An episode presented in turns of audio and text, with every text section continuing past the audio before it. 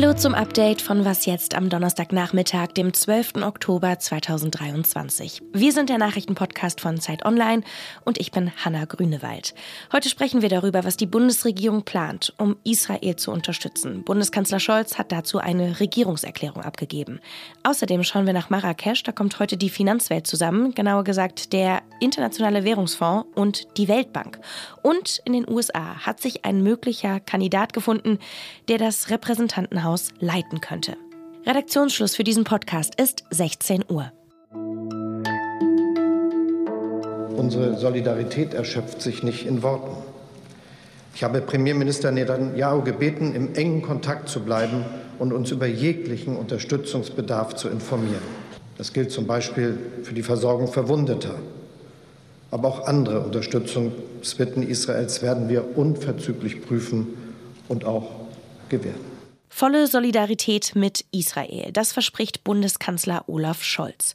Heute hat er dazu eine Regierungserklärung abgegeben. Israel wurde am Sonntag von der radikal-islamistischen Hamas angegriffen und erlebt eine Situation, die es so noch nie gegeben hat. Das unterstreicht auch der Oppositionsführer, CDU-Politiker Friedrich Merz, der unmittelbar nach der Regierungserklärung die Debatte im Bundestag eröffnete. Seit dem Menschheitsverbrechen der Shoah sind an keinem Tag so viele Jüdinnen und Juden gewaltsam um ihr Leben gebracht worden, wie eben an diesem schicksalhaften 7. Oktober 2023. Michael Schlieben ist Politikredakteur für Zeit Online. Er hat sich die Reden angehört. Hallo Michael. Hi, grüß dich. Michael, was hat Bundeskanzler Olaf Scholz konkret in Aussicht gestellt? Na, so einige Sachen. Also generell hat sich die Bundesregierung darauf geeinigt, zum Beispiel alle finanziellen Hilfen und Geldtransfers an die Palästinensergebiete gründlich zu prüfen und gegebenenfalls auch bald abzustellen. Das klingt einfacher, als es ist, weil es gibt dadurch auch eine, durchaus eine kleine Kontroverse in der deutschen Politik. Also, wie ist es zum Beispiel mit Geld, deutschem Geld für Trinkwasser oder für Bildung? Manche sagen, das stärkt doch die Zivilgesellschaft äh, dort und nicht die Hamas. Und andere sagen, naja, nee, es stärkt schon die Hamas, weil was bringt Bildung dort, wenn man dort der Antisemitismus gelernt wird? Also solche Details sind auch teilweise noch nicht geklärt. Ähm, außerdem äh, ein Betätigungsverbot der Hamas hat er weiterhin genannt. Also es gibt ohnehin schon, wird die in der EU als Terrororganisation eingestuft. Das Betätigungsverbot geht noch einen Schritt weiter. Also das Innenministerium sagt dazu, es hilft dabei, äh, jegliche Aktivitäten in Bezugnahme zu Hamas in Deutschland zu unterbinden.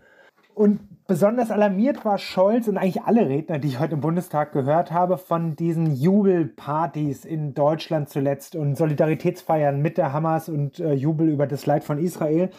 Und da sagte Scholz auch, dass Hass und Hetze wird nicht mehr tatenlos hingenommen. Wer die Hamas unterstützt oder hier israelische Flaggen verbrennt, der macht sich strafbar und hat angekündigt, alle werden zur Rechenschaft gezogen.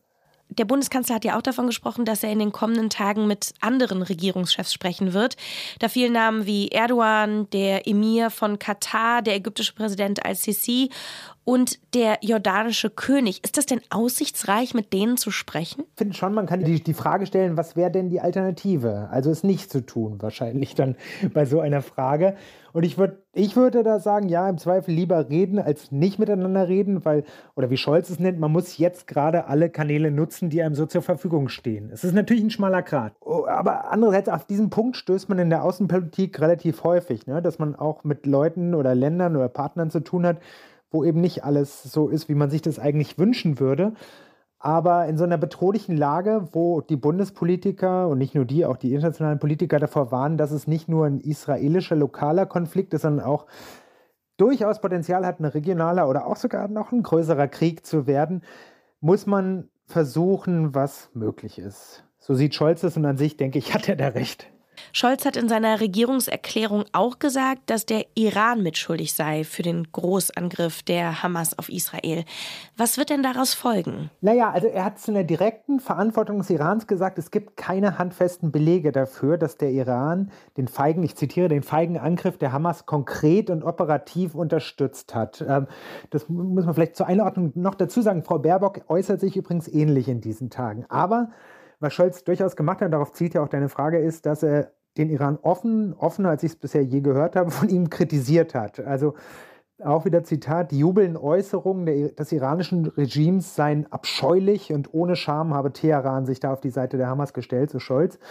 Und er hat es verknüpft mit einer klaren Warnung an den Iran, aber auch andere Länder in der Region, dass es ein unverzeihlicher Fehler wäre, Israel anzugreifen, sich an diesem Krieg zu beteiligen und keine direkten Konsequenzen angedroht, aber es war schon sehr deutlich, dann würde man sich auch, auch eben, ebenfalls gegen Deutschland stellen. Wie war denn dein Eindruck heute von der Regierungserklärung und von der Debatte im Bundestag? Wie war da die Stimmung? Also ich fand es schon auffällig, wie einig und wie auch wie wenig giftig die zueinander waren, die Politiker. Also wo man zuletzt ja ganz viele heftige und unschöne Streitereien irgendwie mitbekommen hat, wo es eigentlich um weniger wichtigere Themen ging muss ich schon sagen, dass ich so eine Einigkeit länger nicht mehr im Deutschen Bundestag gesehen habe wie heute. Danke dir, Michael. Ja, klar, voll gerne. Bundesaußenministerin Annalena Baerbock von den Grünen hat angekündigt, morgen nach Israel zu reisen. Baerbock ist das erste deutsche Kabinettsmitglied, das Israel nach dem Angriff der islamistischen Hamas besucht. Nicht nur Deutschland, auch die USA möchten im Nahostkonflikt vermitteln. US-Außenminister Anthony Blinken ist heute in Israel eingetroffen, um sich mit dem israelischen Ministerpräsidenten Benjamin Netanyahu zu beraten. Blinken wird morgen voraussichtlich den Palästinenserpräsidenten Mahmoud Abbas treffen. Außerdem sei ein Treffen mit der Regierung in Jordanien geplant. Beobachter gehen davon aus, dass die israelische Armee bald eine Bodenoffensive beginnen könnte. Dafür spricht, dass sich gestern der israelische Ministerpräsident Netanyahu und der Oppositionspolitiker Ganz auf die Bildung einer Notstandsregierung geeinigt haben. Durch dieses sogenannte Kriegskabinett könnten weitreichende militärische und politische Entscheidungen in den nächsten Tagen durchgesetzt werden. Deutsche Staatsbürgerinnen und Staatsbürger, die noch in Israel sind, können ab heute mit Sonderflügen das Land verlassen. Die Lufthansa wird voraussichtlich 1000 Menschen pro Tag ausfliegen. Erst vor zwei Tagen stellte der Internationale Währungsfonds für Deutschland eine eher ernüchternde Prognose. Der IWF erwartet für Deutschland in diesem Jahr eine noch tiefere Rezession, also noch mehr Abschwung der Konjunktur als bei seiner letzten Prognose im Sommer. Heute startet in Marrakesch ein Treffen des Internationalen Währungsfonds und der Weltbank. Auf dem Treffen sollen die ganz großen Finanzfragen beantwortet werden, wie umgehen mit der schwachen Konjunktur, der Inflation und den wirtschaftlichen Folgen, die daraus entstehen. Auch Bundesfinanzminister Christian Lindner wird an diesem Treffen teilnehmen. Auch Marc Schieritz ist bei dem Treffen dabei. Er ist stellvertretender Politikressortleiter der Zeit. Und mit ihm kann ich sprechen. Hallo Marc. Hi, hallo. Marc, was wird bei diesem Treffen in Marrakesch besprochen? Ja, also das große Thema hier, wir sind jetzt gerade angekommen mit Christian Lindner, dem Finanzminister. Das große Thema ist die Lage der Weltwirtschaft und insbesondere auch die Frage, wie man angesichts hoher Staatsschulden ja eigentlich überall auf der Welt, nicht nur in Deutschland, wie man mit diesen immer knapper werdenden Kassen äh, die nötigen Investitionen finanziert, die man ja braucht für die Transformation, für Verteidigungsausgaben und zu sagen, es ist weniger Geld da, aber, aber immer mehr Aufgaben sind zu erledigen und da dieses Rätsel zu lösen, darum drehen sich viele, viele der Debatten hier. Ich habe es eben schon angesprochen, der IWF hat keine guten Prognosen für Deutschland. Warum läuft es denn so schlecht? Ja, da, da glaube ich, kann man zwei Dinge muss man unterscheiden. Das ist auch hier so der Tenor. Es gibt einerseits die konjunkturellen, zyklischen Faktoren, also Krieg in der Ukraine, steigende Energiepreise, Probleme im Welthandel, diese Dinge, die damit verbunden sind und die natürlich jetzt aktuell das Wachstum stark belasten, die Deutschland besonders stark treffen, weil Deutschland eben besonders viel Energie aus Russland bezogen hat.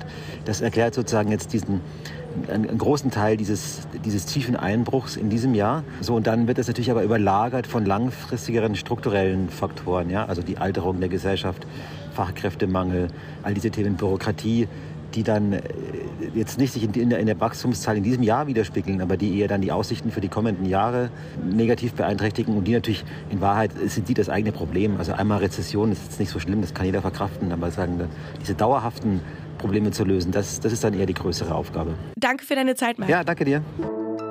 Es gibt wen, der es machen könnte. Sein Name ist Steve Scalise. Er ist 58 Jahre alt, erzkonservativer Republikaner und jetzt auch Kandidat für den Vorsitz des US-Repräsentantenhauses.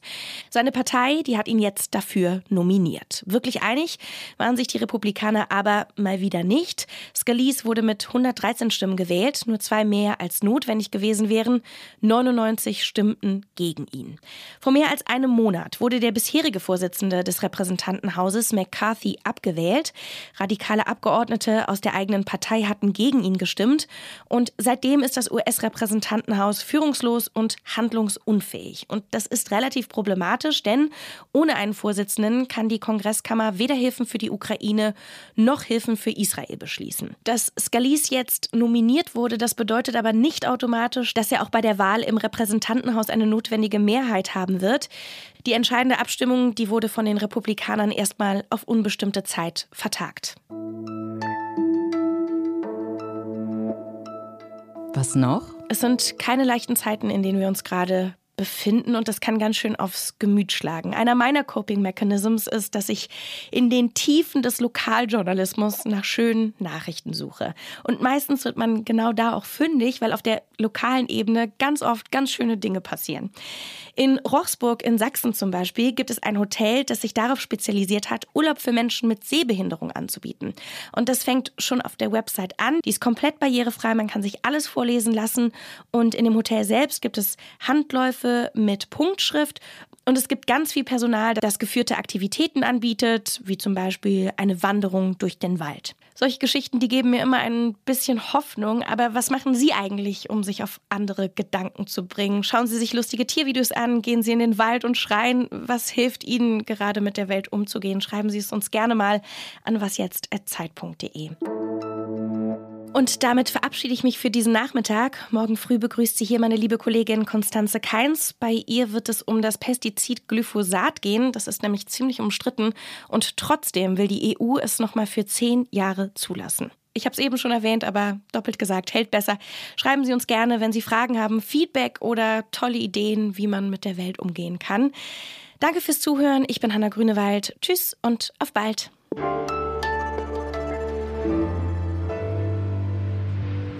Hörst du mich noch? Anna? Hallo?